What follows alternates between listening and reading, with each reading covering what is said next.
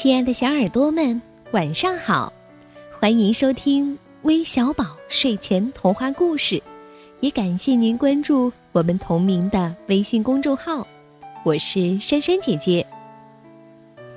最近收到了一条来自江苏盐城的梅凯小朋友的妈妈给我们发来的留言，他告诉我们说，凯凯小朋友的爸爸在外地工作。所以平时妈妈陪伴比较多，他也和妈妈更亲近一些。但妈妈知道，在凯凯的内心非常想念爸爸，也非常喜欢爸爸，所以妈妈想点播一个和爸爸有关的故事送给凯凯。凯凯，你知道吗？你的爸爸妈妈非常非常的爱你，即使爸爸在外地，他也每天都很想念凯凯哦。他们希望你能每天开开心心、健健康康的。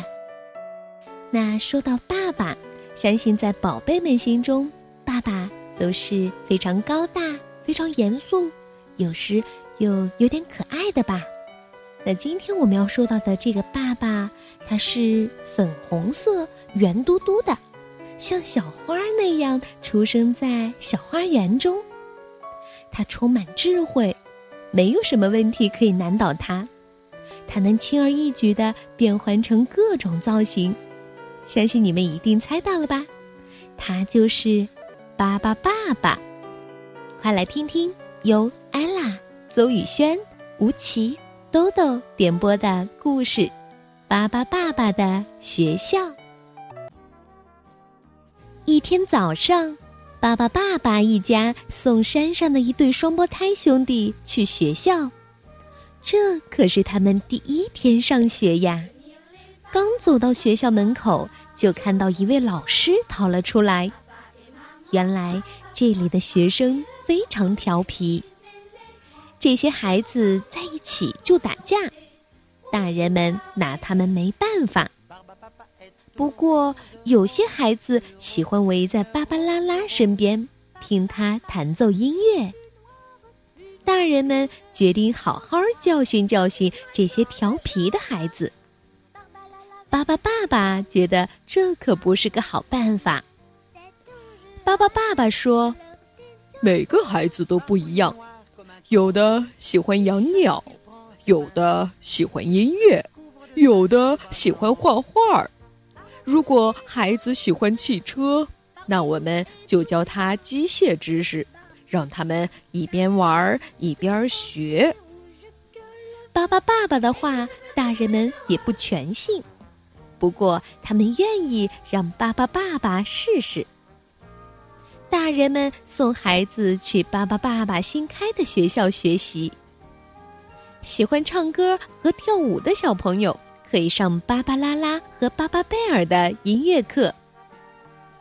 喜欢机器和电力的小朋友可以上巴巴布莱特的课，因为巴巴爸爸一家可以变来变去，小朋友们连学习用具都不用买了。孩子们在科学课上学会了种植物。你看，巴巴伯手里的葫芦像什么呀？小心！别乱采蘑菇，让巴巴宝宝们告诉你哪些蘑菇是不能吃的。巴巴利伯会教你怎样像海狸一样搭一个没有螺丝钉的小树屋。巴巴祖会教你怎样观察动物又不会吓着它们。在巴巴伯的图画课上，孩子们可以在墙上随便画画。做陶器可不简单，千万别嘲笑其他小朋友刚刚做好的陶器，他们呀会很生气。这不，他们又打起来了，爸爸妈妈都发愁了。爸爸布莱伯却很高兴，他发现这些孩子都特别适合玩橄榄球。最后，所有孩子都在一块儿学习生词和阅读。放学了，大人们来接孩子们，他们对巴巴爸爸的学校非常满意。以前学校的老师也到巴巴爸爸的学校来教课了，巴巴爸爸好高兴啊！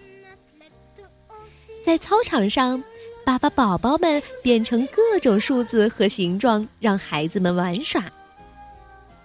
学期快结束了，每个人都用不同的方式来庆祝，有的跳舞，有的唱歌，有的画画。人们还可以买小朋友们种的花和蔬菜，还有他们做的陶器。愉快的假期到了，你能认出这些变成数字的巴巴宝宝吗？巴巴爸爸、巴巴妈妈、巴巴里、巴巴巴贝尔、巴巴祖、巴巴波、巴巴布拉特、巴巴拉拉、巴巴布拉波。宝贝们，你们喜欢巴巴爸爸吗？记得和好朋友一起分享我们的故事哦。微小宝每天都和你不见不散，晚安。